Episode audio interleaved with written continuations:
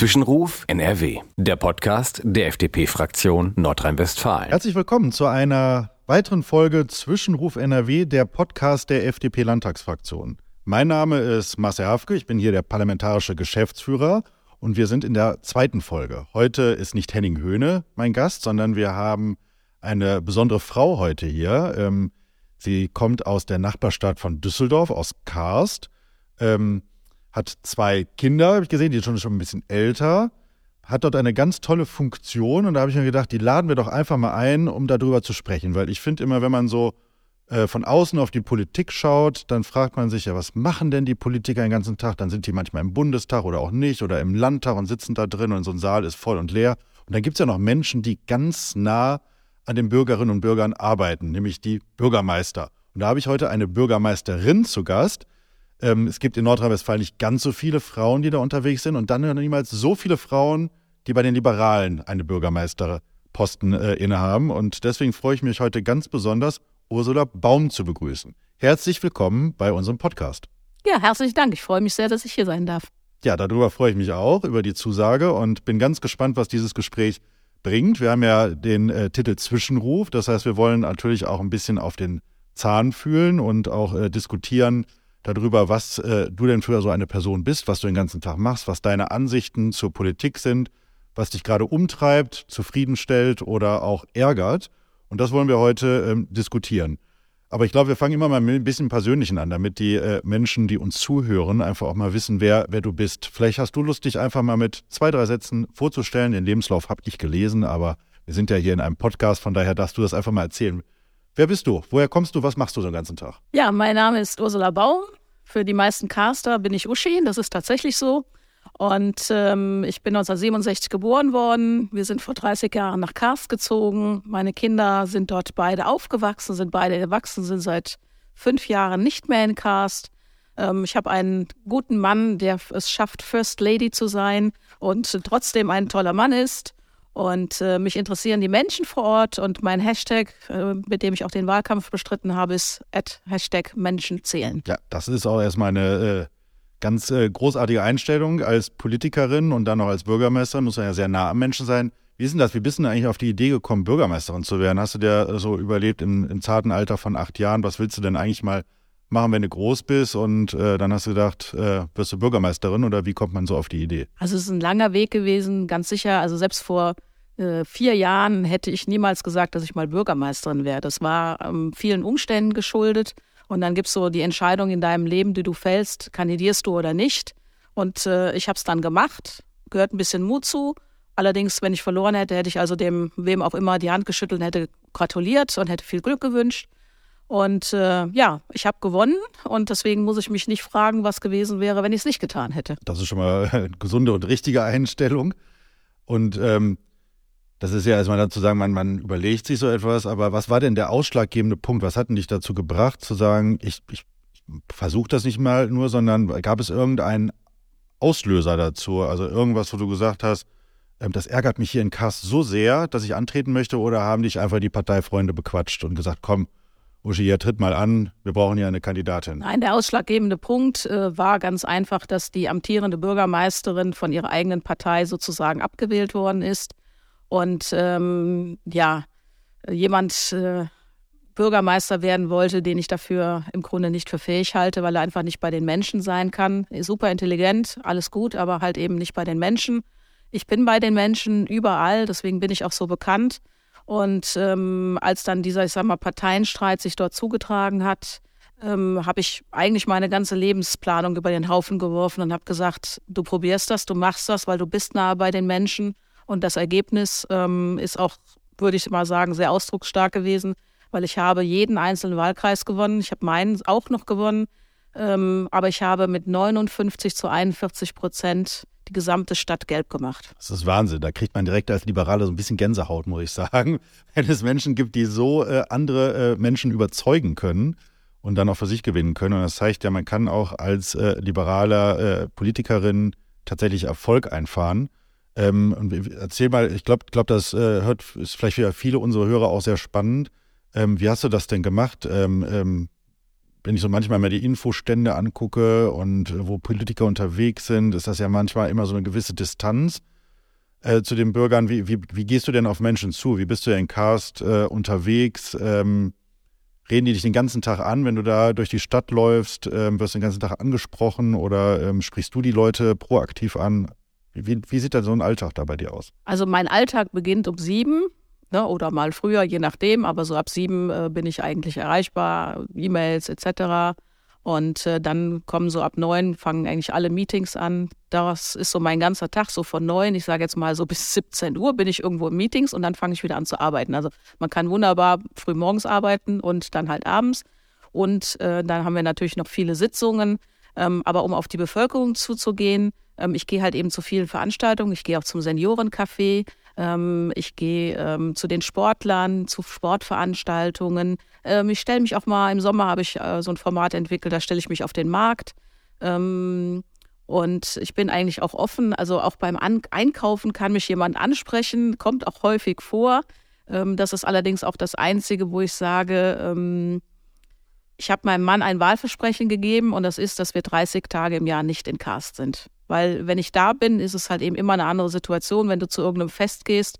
Ah, Frau Baum, ähm, können wir mal über das und das und du bist mit deiner ganzen Familie da und du sagst so, äh, sorry, ähm, ich bin mit meiner Familie da. Es gibt Leute, die akzeptieren das dann und bei manchen musst du da ein bisschen härter sein, aber okay, da ziehe ich meistens aber auch eine Grenze und zum Beispiel, wenn ich Tennis spielen gehe, wissen alle meine Tenniskollegen, sobald ich den Tennisplatz, das Gelände des Tennisplatzes betrete, dann bin ich Uschi und dann spiele ich Tennis und dann ist auch gut. Ne? Also man kann diese Abgewogenheit machen, aber äh, man muss dann auch irgendwann mal einfach eine Zeit für sich finden. Das tue ich und das kann ich auch jedem nur empfehlen. Ja, es ist grundsätzlich eine gesunde Lebenseinstellung und in so einem Job ja vielleicht nochmal im Besonderen.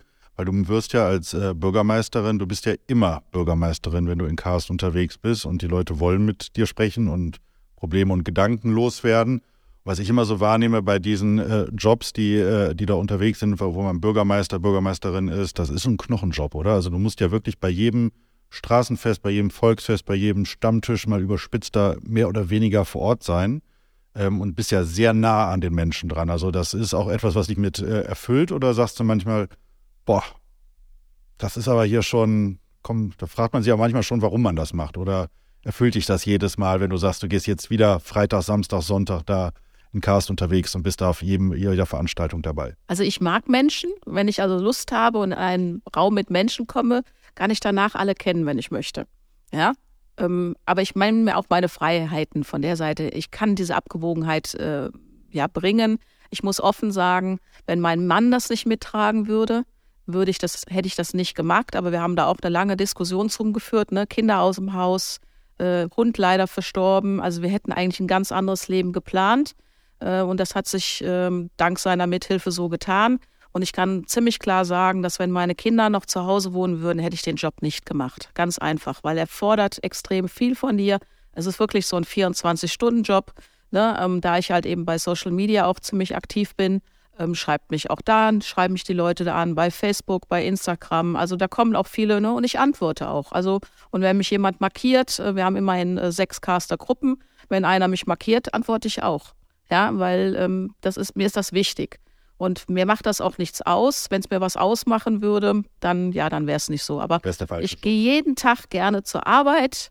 Es macht Spaß und äh, schaue immer noch verblüfft auf dieses Schild, wenn ich in den Aufzug steige, Bürgermeisterin Ursula Baum. Wow. ja, das ist, ist ein besonderes Gefühl, aber man ist, wie gesagt, 24-7 im Job. Das ist man als Politiker, da muss man immer, immer ansprechbar sein. Aber als du äh, damals dann gewählt wurdest und zum ersten Mal die, die Rathaustür und das Bürgermeisterbüro aufgemacht hast, gab es irgendwas, was dich äh, am meisten überrascht hat in diesem Amt oder im Rathaus oder im Büro, wo du sagtest, ach, damit hätte ich jetzt aber nicht gerechnet, dass ich so ins Amt gekommen bin und das äh, irgendwas, wo du, oder war, ist alles so gelaufen, wie du es gedacht hast? Also es war sehr spannend, weil ich habe da mal gefragt, ob ich einen Arbeitsvertrag kriegen könnte, wie viel, ne, ich sage jetzt mal überspitzt Tage Urlaub ich denn hätte. Ich hätte keinen Arbeitsvertrag, ich wäre gewählt worden. Ich sage, äh, ja. Ne? Und dann ähm, so das Faszinierendste war eigentlich, ähm, mir sagt keiner was. Also wenn ich sage, ich bin nicht da, bin ich nicht da. Wenn ich sage, ich gehe rechts rum, gehe ich rechts rum. Also es ist tatsächlich so, ich sage, was ich tue und was gemacht wird, zumindest im Rathaus. Ja, dann kommt noch die Politik dazu, das ist dann nochmal ein anderes Thema, ne? Aber ähm, das war so für mich so ein faszinierendes Ereignis. Dir sagt keiner mehr was. Du bist ganz oben angekommen. Wow. Freiheit und Eigenverantwortung, so ja, wie genau. wir Liberale das wollen. Das, äh, äh, es gibt es kaum einen Job, wo das so stark ausgeprägt ist, wie wenn man im politischen Bereich unterwegs ist. Du hast gerade eben angesprochen, du bist in den sozialen Medien ja äh, sehr stark unterwegs. Und wir haben gerade im Vorgespräch schon ein bisschen drüber, äh, drüber gesprochen. Ähm, was ist denn äh, die neueste Idee bei dir, um Menschen, junge Menschen zu erreichen, wo wir immer alle sagen, ja, die sind so weit von der Politik weg, die interessiert das alles gar nicht. Wie, gibt es da einen Gedankengang bei dir, wo du sagst, ach, guck mal, ich probiere mal was Neues aus, wie kann ich vielleicht an, an jüngere Menschen gerade rantreten und mit denen ins Gespräch kommen? Also ich habe schon beim vor meiner Wahl mich mit TikTok auseinandergesetzt. Das habe ich mir angeguckt und dann habe ich irgendwann beschlossen, dass ich äh, neben äh, Instagram und Facebook und Twitter und YouTube nicht auch noch das machen kann. Aber ich fand es spannend und ich habe mich auch, das muss ich offen sagen, damit auseinandergesetzt, weil ich Jugendpolitikerin eigentlich bin. Und äh, ich denke, dass äh, Eltern immer einen Vorsprung vor ihren Kindern in den sozialen Medien haben müssen, um sie zu schützen. Und ich habe jetzt mich nochmal sehr intensiv damit auseinandergesetzt, weil ich gemerkt habe, dass die ähm, Jugendlichen zwischen 15 oder früher sogar und ungefähr Anfang 20, äh, die machen ganz viel TikTok und TikTok hat solche Zulaufzahlen, ähm, dass sie eigentlich alle anderen Medien übersteigen in diesem Segment der, der Jugend. Das kann man jetzt gut oder schlecht finden. Ich bin auch nicht ein Fan davon, dass das über eine chinesische Plattform kommt. Aber Fakt ist, um diese jungen Menschen zu erreichen, Facebook ist komplett weg, ganz und gar. Instagram kriegst du noch vielleicht die so mit 20, ja. Aber alles, was da drunter ist, ist nun mal zum jetzigen Zeitpunkt bei TikTok. Also, ähm, also ich habe auch bei meiner Stadt äh, vorgegeben, dass unser Social Media Team sich damit auseinandersetzt, äh, weil wir einfach äh, Jobs zu vergeben haben. Wir brauchen Auszubildende, wir brauchen Mitarbeiter und wenn wir nicht irgendwo präsent sind, dann ist das so. Und das Gleiche gilt für mich privat. Ich habe einen TikTok-Account. Ich bin da noch nicht so fürchterlich aktiv, weil ich einfach noch äh, herausfinden muss, genau, was ich äh, mache. Und dazu hole ich mir interessanterweise, denke ich mal, die Jugendlichen, weil die wissen, was sie tun. Und dann musst du selber entscheiden, was du machst. Na, also es nützt nichts, wenn ich mir einen 30-Jährigen hole, der von TikTok keine Ahnung hat. Nee, das ist, ist einfach so. Man so. muss ja dahin gehen, wo, wo auch die, die Menschen sind. Und in dem Fall, wenn man die jungen Leute ansprechen äh, will, sind sie ja nun mal da, da unterwegs. Natürlich immer als Politiker muss man immer diesen Diskurs führen äh, mit einer chinesischen Plattform und wie geht man mit Datenschutz um und welchen Einfluss hat ein anderes, äh, anderes Land dann auf, auf, möglicherweise auch auf Kommunikation und kann daraus äh, Sachen entnehmen. Diesen Diskurs muss man führen, aber es ist natürlich hochspannend. Ich glaube auch, dass man da als, äh, dass wir alle als Politiker gut äh, daran gelegen sind, ähm, solche, ähm, so, solche Gedanken zu machen und nicht nur zu sagen, ich mache mal ab und zu eine Pressemitteilung und dann läuft es schon irgendwie, sondern dann in der, im Stadtteil und in der Stadt dahin zu gehen, wo es weh tut, aber auch da ähm, zu sein, wo die jungen Leute, wo die Menschen unterwegs sind. Also ich finde das super spannend. Ähm, vielleicht müssen wir noch mal in ein oder zwei Jahren eine weitere Folge machen und dass man berichtet, was das denn, ob das denn funktioniert hat, ob man auch als äh, Politikerin oder als Bürgermeisterin äh, mit TikTok Erfolg haben kann und ob man da ankommt, weil ähm, tanzend und ähm, ähm, singend wollen wir ja das ja nicht machen. Wir wollen ja politische Inhalte und Diskurs dann auch über so ein Medium führen. Und das ist, glaube ich, die große Herausforderung, das hinzubekommen. Ja, aber zum Beispiel, ähm, es gibt äh, die Tagesschau hat äh, einen TikTok-Kanal ähm, und die Jugendlichen haben diesen wahrgenommen. Und ich meine, die Tagesschau ist, glaube ich, so die älteste Sendung, die ich jetzt kenne für mich. Ne? Und deswegen ähm, ist es, glaube ich, durchaus spannend, sich äh, auf das Thema einzulassen. Und ich kann es eigentlich jedem nur empfehlen, egal wie man darüber denkt. Ja, ich habe auch alle diese datenschutzrechtlichen Bedenken. Und als Eltern kann ich nur sagen, ihr habt die Verantwortung, euch um eure Kinder zu kümmern. Ihr müsst das tun. Wir kommen damit sicher nochmal drauf zurück, um zu schauen, ob das Erfolg hatte und äh, ob du damit zufrieden äh, gewesen bist oder bist. Ähm, wir diskutieren das tatsächlich auch bei uns, sind aber auch noch nicht entschieden. Ähm, aber ich finde das, find das wichtig, dass man überlegt, wie kommt man an die, an die jungen Leute rein. Aber du hast noch einen Punkt dazu. Mhm. Ich wollte noch sagen, also ein klarer Wahlsieg, äh, Voraussetzung war die Beteiligung an Social Media meinerseits. Also wenn ich das nicht getan hätte, hätte ich, ähm, glaube ich, ganz viele Menschen nicht erreicht, weil es nützt nichts, wenn ich da kein Wessing mache. Ähm, damit erreichst du eine gewisse Altersschicht ähm, an bestimmten Stellen. Aber alle anderen, die samstags äh, ihren Garten machen, sich um ihre Kinder kümmern etc., die erreichst du da nicht deswegen ist Social Media, glaube ich, extrem wichtig ähm, äh, zur Einbindung, um an alle Menschen dran zu kommen, egal ob es Wahl ist oder nicht. Also ich habe jetzt zum Beispiel ein Format, das kommt jeden Sonntag um 9 Uhr raus, Uschis Woche. Ähm, dieses Format äh, ja, ist gut verbreitet und die Bürger kommen auf mit mich zu. Ich kenne die gar nicht und sagen, ah, wir gucken immer beim Frühstück Uschis Woche. Finden wir ja total spannend, was in unserer Stadt los ist. Weil man muss auch sagen, Printmedien sind im Grunde am Ende. Also ich gebe bestimmten Zeitungen vielleicht noch zehn Jahre, ähm, weil alles unter 60, 70 liest gar keine Zeitung mehr, weil die beziehen alle ihre Informationen aus dem Internet ähm, und da muss man sich auch. Wenn man dich dann direkt live ändern. sieht und äh, dir direkt zuhören kann, anschauen kann und mitbekommt, vielleicht auch mal ein bisschen so äh, behind the scene, also ein bisschen hinter die Kulissen schauen, so mitzunehmen. Das ist natürlich das, was eine Printzeitung schwer leisten kann, aber was die Leute ja heutzutage sehen wollen und auch, äh, finde ich, zu Recht sehen wollen. Und, also super, super spannend. Ähm, Finde ich gut, wenn da, äh, wenn da ähm, äh, Bürgermeister vorangehen ähm, und das vielleicht auch mal ein bisschen mutiger und offener äh, betreiben. Ähm, bin da wirklich gespannt. Weil wir über Digitalisierung sprechen, ich mache jetzt direkt den äh, Switch so ein bisschen Richtung ähm, Inhalte, weil das ist ja, du bist ja nicht nur gewählt worden, um mit den Menschen ins Gespräch zu kommen, sondern um Karst nach vorne zu bringen, um so eine Stadt zu verändern. 50.000 Einwohner, die ihr habt, ganz viele Herausforderungen. Und wenn man über ein Thema nachdenkt, wir haben das jetzt hier vor ein paar Wochen im, im Landtag diskutiert, Stichwort Smart Cities. Das hört sich immer so ein bisschen abgehoben an, wenn man ein bisschen WLAN und äh, dann, dann, ist, dann ist ja schon alles hier digital und smart unterwegs. Ist es ja nicht. Die Frage ist, äh, wie beschäftigst du dich denn als, als Verwaltungschefin, die du ja auch bist, ähm, mit dem Thema digitale Verwaltung? Hat das einen Stellenwert für dich? Ist das ein Nutzen? Glaubst du, die Bürger in, in Cast interessiert das? Ähm, was ist deine Einstellung dazu? Also ich äh, bin ja auch Fachbereichsleitung und zu meinen Fachbereichen gehört das Sozialamt, weil es einfach mir liegt. Ne? Liberale die sozial ist, wow. Und ähm, aber ich habe die Wirtschaftsförderung und ich habe auch die TUIF und da ist die gesamte Digitalisierung angesiedelt und das in Zusammenarbeit mit der ähm, mit der Wirtschaftsförderung. Und äh, für mich, ich habe seit meinem ersten Tag kein Papier mehr in meinem Büro, null. Ich lehne jegliches Papier, das mir irgendeiner in die Hand drückt, ab. Ähm, die Leute Sehr können super. es alles äh, digital senden. Äh, mein Büro ist ein papierloses Büro und äh, ist auch ein Clean Desk Policy Büro. Das heißt, ähm, das kann jeder nutzen. Theoretisch brauche ich dieses Büro gar nicht. Also ich könnte auch irgendwo anders sitzen. Soweit sind wir aber noch nicht. Ne? Die Bürgermeisterin hat ein Büro zu haben. Okay, ja. Wir werden sehen. Aber dieses Thema Smart City beschäftigt mich schon lange.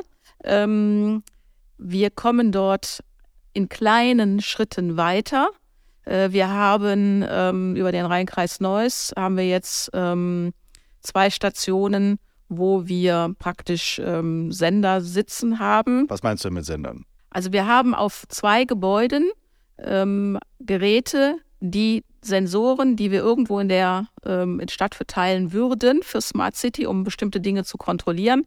Ähm, die würden diese ähm, Sender empfangen und würden die Daten weitergeben. Davon haben wir aber bisher nur zwei, weil es so ein Projekt ist mit dem Rheinkreis Neuss. Wir bräuchten also, um die Abdeckung von äh, Gesamtcast zu erreichen, äh, viel mehr. Ist eine Sache des Geldes. Also wir haben zum Beispiel ein äh, Projekt mal geprüft, ähm, die Bewässerung unserer Bäume.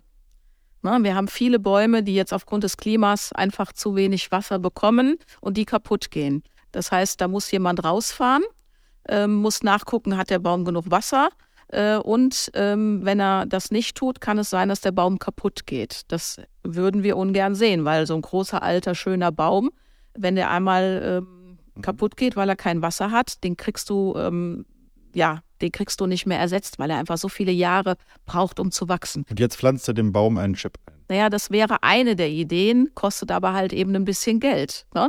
Und da ähm, ja, da arbeiten wir sozusagen noch dran. Aber es ist eins dieser Dinge. Ne? Wir sind jetzt nicht so groß wie Düsseldorf, ähm, dass wir vielleicht ein Parkleitsystem haben müssten.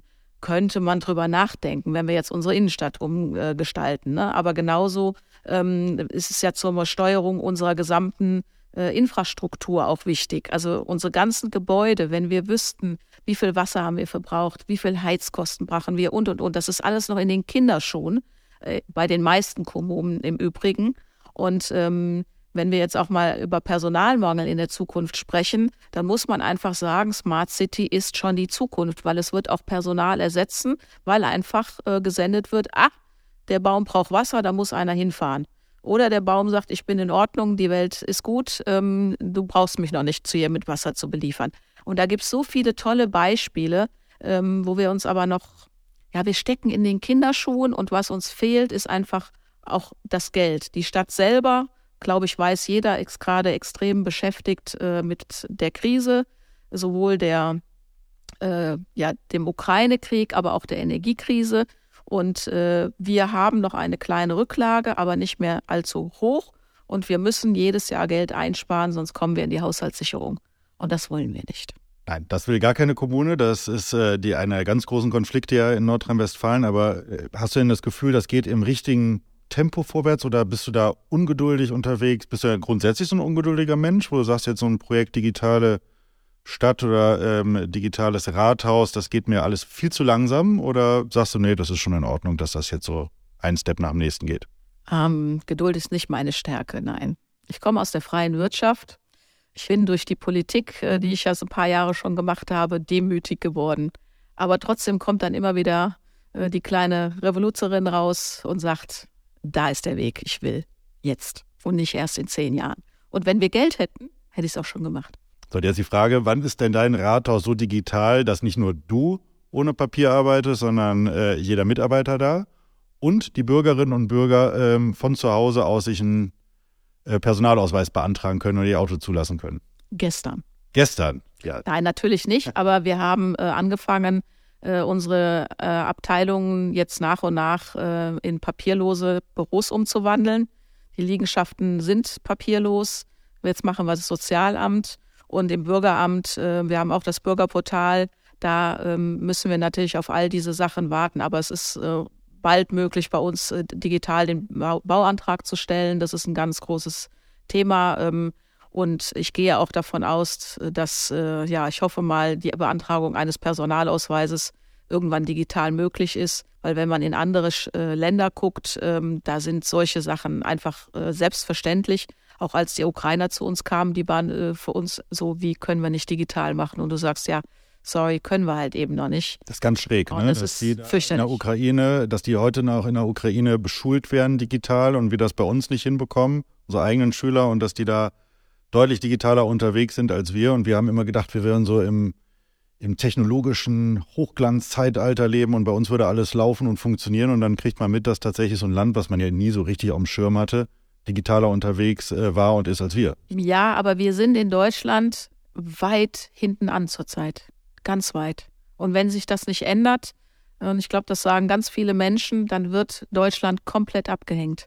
Und das macht mir richtig Sorgen weil eigentlich sind die Deutschen schon, die sind gründlich, die arbeiten sauber, ähm, dafür sind sie geschätzt in der ganzen Welt. Und deswegen, ja, schockt es mich schon so ein bisschen, dass wir uns bei diesem Thema haben eigentlich komplett abhängen lassen. Da fehlt so ein bisschen die Mutlosigkeit oder der, die Komfortzone, die wir nicht verlassen haben in, in Deutschland, oder? Um mal so, so einen Weg zu beschreiten und ja. das auszuprobieren, mutig zu sein. Ja, mutig zu sein, aber auch, ich sag mal, so Datenschutz ne, ist ein großes Thema und überall werden nur Probleme gesehen. Also ich bin sehr für Datenschutz. Die Daten müssen geschützt werden. Ähm, und ich muss einfach Wege finden, wie es andere Staaten auch gefunden haben, um anders damit umzugehen. Ja. Stichwort Datenrecht für den geneigten Zuhörer und Zuhörerin, dass der Bürger selber doch entscheiden kann, was mit seinen Daten passiert und nicht, dass wir es vorschreiben, weil ich mache bei Google ja nichts anderes. Ich gebe Google ja auch die Erlaubnis, mit meinen Daten umzugehen. Warum sollte das nicht allen anderen Bereichen auch funktionieren, auch mit Daten, die wir auf, auf Seiten des Staates benötigen. Ähm, ein anderes Thema, ich habe mir deinen Lebenslauf hier angeschaut und geguckt, was du äh, so, so machst. Und du hast gerade das mit einem halben Satz äh, angesprochen, die Herausforderungen, die wir durch den Ukraine-Krieg haben. Die Kommunen sind ähm, massiv belastet, nicht nur durch Finanzen, aber durch, durch Unterbringung von den Flüchtlingen, ähm, wie, mit, mit denen auch tatsächlich umzugehen und denen auch eine Perspektive zu geben. Ähm, und ich habe ja gelesen, dass du selber einen äh, Fluchthilfeverein gegründet hast. Ähm, vielleicht hast du Lust, uns zu erzählen, was dich damals dazu getrieben hat. Das war ja bei der ersten Flüchtlings- äh, oder größeren Flüchtlingswelle, damals 2015, 2016. Und ähm, wie, wie, kam, wie, wie, kam es dazu? Was ist die Idee dahinter? Und wie, wie denkst du heute über die ganze Situation im Bereich der Flüchtlingspolitik? Also, wie soll man sagen, Schuld ist ein kleiner Junge. Mo, elf Jahre alt, der beim Schwimmbad, wo ich auch aktiv bin, im Schwimmverein, vor mir stand und wo sich dann nachher herausstellte, dass äh, er mit seinem Onkel und seinem Cousin gekommen ist und dass es eine Verordnung gibt, nachdem er zwar seine Eltern nachholen kann, aber nicht seine Geschwister, selbst wenn sie minderjährig sind. Dafür sind wir bis nach Berlin gegangen. Wir haben gewonnen, wir sind da, wir haben seine Eltern geholt. Das war aber der Auslöser. Und dann bin ich ja auch jemand, der nicht zuguckt, ne, wenn auf einmal da viele Leute vor der Tür stehen. Und äh, der hat mich ganz weit äh, begleitet. Ich habe also nachher auch noch die Vormundschaft über ihn übernommen. Und er ist äh, ein, ein ganz normaler Junge, der einfach von heute auf morgen gesagt hat, morgen gehst du mit deinen Eltern, äh, mit deinem Onkel los, äh, wir sehen uns irgendwann wieder. Das hat acht Jahre gedauert. So. Wahnsinn. Der ist nicht daran zerbrochen, aber der hat auch mir viel Kraft gegeben. Und ähm, wir haben dann mit Freunden zusammen irgendwann, weil wir, wir haben so geholfen. Und dann äh, hat uns jemand eine Spende avisiert und das mhm. geht halt eben nur als Verein. Und äh, da Vereine ja auch ähm, von ihrer Struktur einfach gemeinnützig sind, äh, andere, ja, man, man kann einfach ein bisschen mehr damit anfangen, wenn man Verein ist, haben wir den Verein damals gegründet. Und wir haben ihn dann äh, im Juli 2020 umbenannt in Caster Helfen, weil zu dem Zeitpunkt dann schon unser Kassenwart Syrer war und uns ganz viele Menschen geholfen haben. Und wir während der Zeit auch ganz vielen Deutschen geholfen haben. Also wir haben nie unterschieden, wo jemand herkam, weil es vollkommen irrelevant für mich ist. Ähm, sondern ein Mensch braucht Hilfe, also tun wir das, was wir können. Also wir haben auch jetzt zum Beispiel die Tafel übernommen. Wir haben ähm, am 1.1. angefangen und im letzten Jahr, weil es die alte Tafel das noch gemacht hat, ähm, gab es 35 Leute, die da hingegangen sind. Wir haben regelmäßig 400 Leute, die wir versorgen, jeden ah. Donnerstag. Und auch das ist so eine kleine ja, Herausforderung. Das sind dann ne? leider immer mehr. Genau. Und in Bezug auf die Ukrainer, da sind halt eben auch eine ganze Menge, die kommen, aber es kommen aus allen Gesellschaften, ähm, also aus jeden Ländern, auch Deutsche etc. kommen Leute da. Mhm. Ne? Und ich halte so etwas für wichtig und es ist etwas, was an meinem Leben immer einen Sinn gegeben hat, ähm, unseren Verein mit vielen Netzwerken dahinter ist schon eine tolle Sache. Toll, super. Also ich bin total begeistert und wenn man solche Geschichten äh, hört von dem kleinen Jungen und wenn man selber dann äh, Kinder hat, da ähm, sind ja auch Situationen, wo man gar nicht drüber nachdenken möchte, wenn man äh, mitbekommt, dass dann ein kleiner, äh, kleiner Junge von seiner Familie getrennt wird und dann erstmal losmarschieren muss und wie dankbar äh, und wie toll ist es, dass es Menschen gibt, äh, die sich dann um solche Kinder kümmern oder dann auch Perspektiven bieten. Ähm, das geht manchmal in der Debatte so ein bisschen unter, wenn wir das uns anschauen, was da in Deutschland in den Medien immer so diskutiert wird, welche Vorurteile da bedient werden und auch, auch Stimmungen gemacht werden. Deswegen ähm, klasse, dass du dich da so für einsetzt und dass Cast das auch die Bevölkerung so aufnimmt. Das ist ja auch nicht selbstverständlich. Würdest du denn sagen, im Moment ist die äh, Flüchtlingspolitik, die wir im Land und Bund machen, so in Ordnung? Oder ähm, kommst du damit als Bürgermeisterin klar? Oder sagst du mir, läuft gerade der A-Punkt auf den, aufs Grundeis. Ähm, und ich habe da ernsthafte Schwierigkeiten mit umzugehen. Wir hören ja zumindest von allen Kommunen, dass die Finanzlage massiv angespannt ist. Wie sieht das denn in Cast aus? Sagst du, ihr kommt klar oder nicht? Also wir kommen klar, weil wir eine solche tolle Bevölkerung haben. Und ich auch das Credo rausgegeben habe, kein Kind schläft in der, schläft in der Turnhalle. So, das haben die Caster mitgemacht. Hilfreich bei den Ukrainern war natürlich, dass die schon europäisch geprägt sind und dass vor allen Dingen am Anfang hatten wir nur Frauen mit Kindern. Und da hat eigentlich jeder so seine Haustür auch geöffnet und hat gesagt, das ist ganz fürchterlich, wir helfen. Ähm, wenn ich das jetzt mal auf äh, die Politik äh, beziehe, wir fühlen uns ähm, ja doch eigentlich ein bisschen im Stich gelassen. Ähm, wir müssen alles stemmen, wir kriegen einfach Zuweisungen und nachdem es nicht mehr die äh, Flüchtlingsquote war, die wir nämlich jetzt erfüllen mit den Ukrainern, wo wir immer so bei 100 Prozent plus minus sind, ähm, hat man dann gewechselt auf die äh, Quote für die Wohnsitzauflage. Da sind wir noch lange nicht äh, voll sozusagen. Wohnsitzauflage bedeutet, jemand äh, muss drei Jahre in einer Gemeinde wohnen. Und da äh, werden wir jetzt also weiter immer versorgt, hauptsächlich äh, mit Ortskräften aus Afghanistan, ähm, ja, aber auch mit jungen Männern, die irgendwo herkommen. Ne? Und da muss man einfach sagen, da haben wir inzwischen unheimliche Schwierigkeiten, weil wir nicht mehr wissen, wo wir die Leute unterbringen sollen. Die finanzielle Unterstützung, jetzt ist ja gerade ein, ein, ja, ein, ein, ein Pakt auf dem Wege zu helfen. Aber das bedeutet, das haben wir ausgerechnet gestern für uns, äh, äh, rund 950.000 Euro. Dafür kann ich nichts bauen. Dafür kann ich nichts bauen. Ja, also da kriege ich noch nicht mal einen Container für 100 Leute hingestellt. Das ist äh, für mich zu wenig. Also wir begeben uns jetzt auf einen anderen Weg, äh, dass wir in einem Fall eine Genossenschaft gründen. Also wir, wir suchen einfach Wege, weil wir gezwungen sind, es selber zu tun. Also finden wir auch die Wege, ähm, das zu tun. Zur generellen Flüchtlingspolitik kann ich sagen, dass ich ähm, eigentlich äh, jeden Menschen unheimlich schätze, ähm, dass ich aber auch Fehler dort im System sehe. Ähm, ich möchte nicht, dass irgendwelche Menschen im Mittelmeer ertrinken, aber ich glaube, dass die Hilfe vor Ort in den Staaten in Afrika weiter ankommen muss und in jedem anderen Land auch. Weil wir merken auch, es sind hauptsächlich junge Männer, die aus Afrika in dem Falle kommen oder auch aus Afghanistan zum Beispiel. Ähm, denen fehlen komplett die Familienstrukturen, weil sie einfach anders aufgewachsen sind in einer Struktur, wo eine klare Hierarchie herrscht nach unten und du machst jetzt das. Das gibt es bei uns dann gar nicht mehr. Und ähm, die meisten von ihnen sind halt eben Analphabeten, sind nie zur Schule gegangen, haben bei uns in Deutschland im Grunde fast keine Chance. Es sei denn, sie haben irgendjemand, der ihnen hilfreich zur Seite steht, der sie so weit bringt, dass sie vielleicht eine Lehre machen können. Ähm, das ist aber wirklich selten, äh, dass das gelingt. Also ähm, ich glaube, dass viele Menschen in ihrem Land besser aufgehoben wären. Und ich frage mich auch ernsthaft, was ist denn mit den ganzen Kindern und den ganzen Frauen? Wo sind die denn? Die erleiden ganz fürchterliches, die ertrinken. Also ich habe ganz vielen Jungen äh, Schwimmen beigebracht, die alle übers Meer gekommen sind, ohne dass sie schwimmen konnten. Große Kerle, ne? äh, die dann da zitternd im Wasser stehen und sagen, hm, wie geht das denn, dass das Wasser ist 1,20 tief. Ähm, ich bin für Zuwanderung und da müssen wir auch eine ganze Menge tun. Ähm, in Kanada kann ich online einwandern. Das kann ich in Deutschland nicht. Machen Sie mal den Papierkram. Ich habe jetzt gerade, ähm, versuche ich einem Chinesen zu helfen, ähm, der eigentlich nur seine Niederlassungserlaubnis äh, braucht, ähm, der allein einen Termin braucht. Ja, unsere Ausländerbehörden, da können die überhaupt nichts dafür, sind hoffnungslos überlastet. Hoffnungslos. Das sind tolle Menschen, die dort arbeiten. Ich kann das vielleicht mit einer Sache ergänzen und das macht einen auch, finde ich, als Politiker etwas ohnmächtig in manchen Situationen.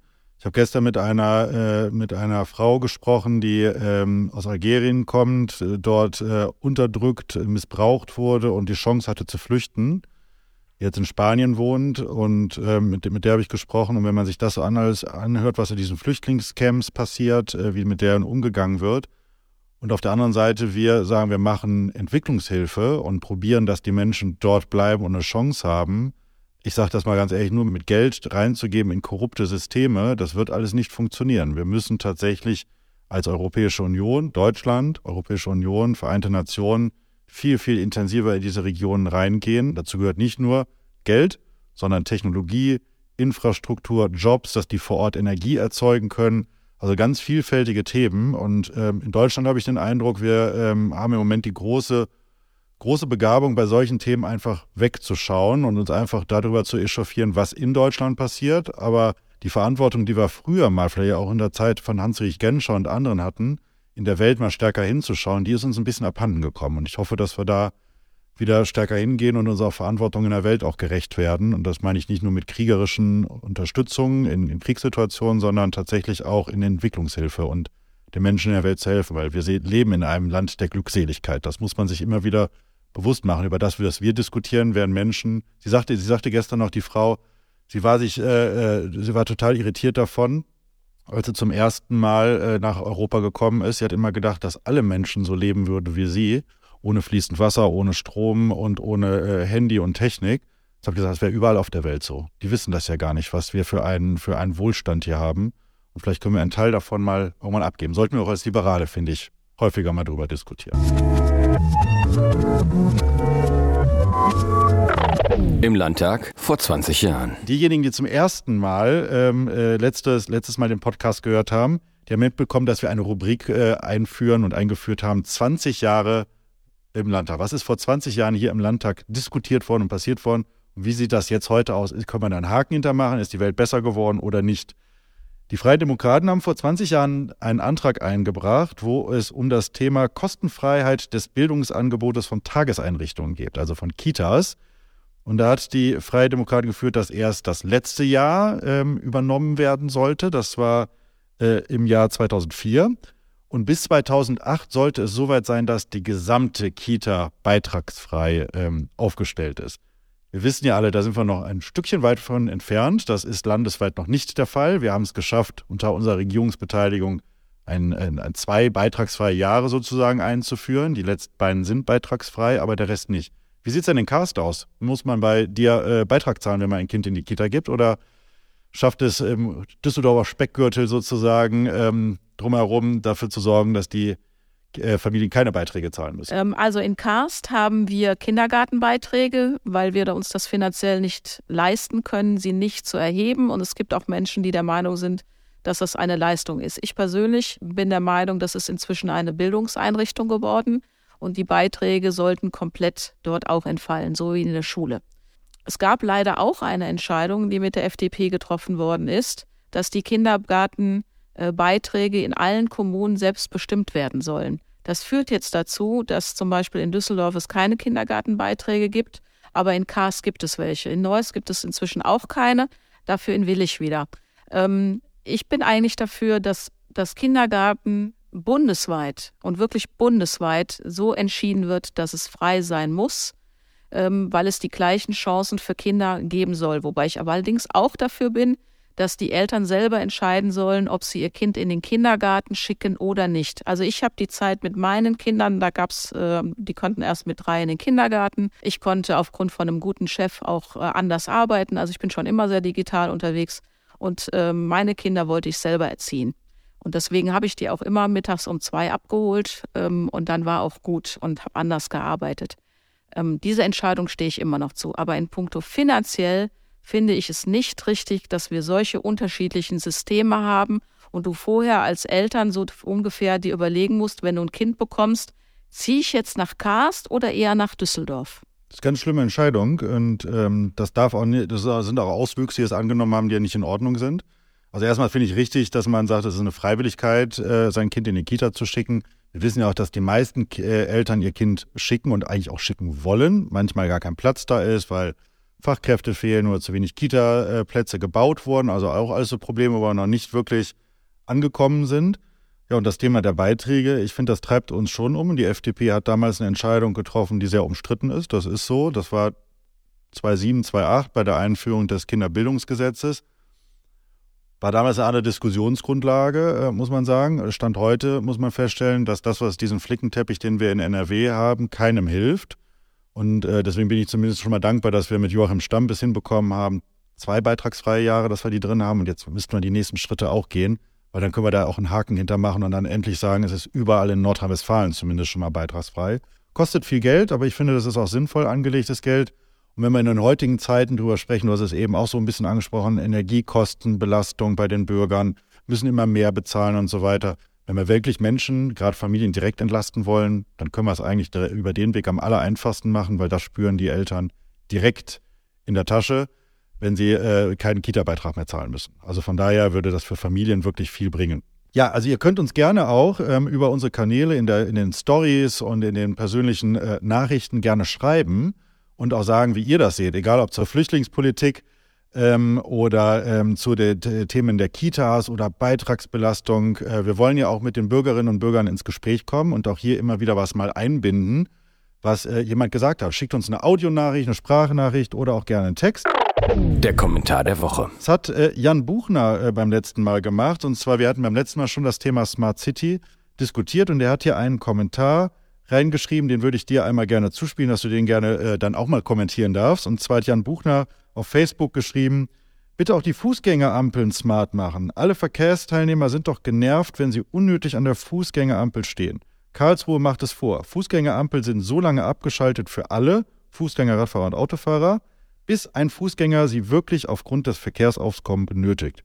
Ansonsten einfach über die Straße gehen ohne Ampelfunktion. Spart auch Strom.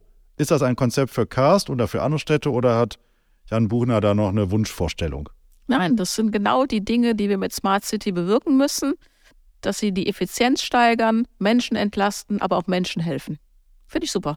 Ja, klasse. Dann äh, hoffen wir, dass das äh, überall demnächst ähm, eintritt. Ich ärgere mich zumindest als Autofahrer immer darum, drüber nachts, wenn man um 23 oder 24 Uhr unterwegs ist und man steht vor einer roten Ampel, gefühlte 30 Minuten und es passiert gar nichts. Nicht nur, dass Strom verschwendet wird, Motor läuft und meine Zeit geht flöten, verstehe ich nicht, könnte digital ganz einfach gelöst werden. Fußgänger im Übrigen das Gleiche. Steht man vor einer Ampel und wartet und wartet und wartet und kein Auto weit und breit. Also ähm, könnte, könnte Digitalisierung das Leben tatsächlich ein Stück weit einfacher machen. Ja, ähm, dann zum Abschluss. Der Podcast heißt ja Zwischenruf und es werden jetzt auch alle gerne mal ähm, aufgefordert, die uns zuhören, uns auch zu schreiben, was wollt ihr denn für einen Zwischenruf? Äh, welche Themen wollt ihr? Was, äh, äh was wollt ihr immer mal dazwischen brüllen? Ähm, wir als Parlamentarier bei uns, äh, wir haben das ja angeeignet, wenn wir Debatten führen, einfach mal dazwischen zu rufen, lautstark wenn wir der Auffassung sind, dass der Redner vorne äh, Unsinn redet oder ähm, vielleicht äh, Quatsch erzählt, dann rufen wir einfach mal dazwischen. Das äh, wollen wir unseren Kindern natürlich nicht beibringen. In der Politik machen wir es trotzdem. Macht auch ein bisschen Spaß und das soll natürlich auch den Podcast auflockern. Also von daher, wenn ihr etwas habt, ruft bitte einfach auch dazwischen. So, abschließend bleibt mir äh, noch eine Terminankündigung mit auf den Weg zu geben. Wir haben kommende Woche Mittwoch am 22. März ähm, abends in Essen in der Zeche Zollverein im Oktogon haben wir Christoph Käse zu Gast. Christoph Käse ist äh, Bestseller-Autor und hat das Buch Life Changer geschrieben. Man kann ihn auch im Podcast bei The Pioneer hören.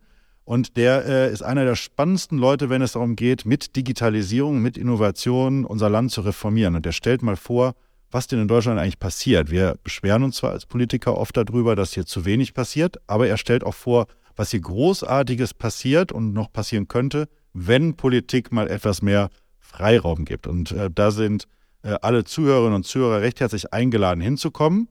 Wird bestimmt ein spannender Abend. So, und in zwei Wochen ähm, spreche ich dann am Rande des Plenums. Äh, wir haben an der, in dieser Woche Plenarsitzung mit Henning Höhne ähm, über das, was wir dann dort diskutieren. Und da gibt es mit Sicherheit spannende Themen und wir hoffen, dass ihr wieder mit dabei seid. Abschließend einen Wunsch und eine Bitte, wie beim letzten Mal auch. Wenn euch dieser Podcast gefallen hat, dann liked und bewertet ihn bitte mit fünf Sternen. Und wenn es das nicht getan hat, dann schweigt und hört uns einfach in Zukunft nicht mehr zu.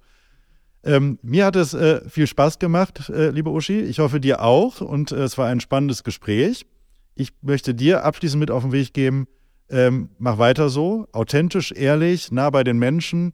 Von solchen liberalen Politikerinnen brauchen wir viel, viel mehr. Du kannst eine große Vorbildfunktion einnehmen, sodass wir hoffen, dass wir 2025 äh, vielleicht hier in dieser Runde nicht nur dich als Bürgermeisterin begrüßen können, sondern 10, 15, 20 weitere Frauen, die dann Städte in, in Nordrhein-Westfalen führen. Das wäre ein Traum.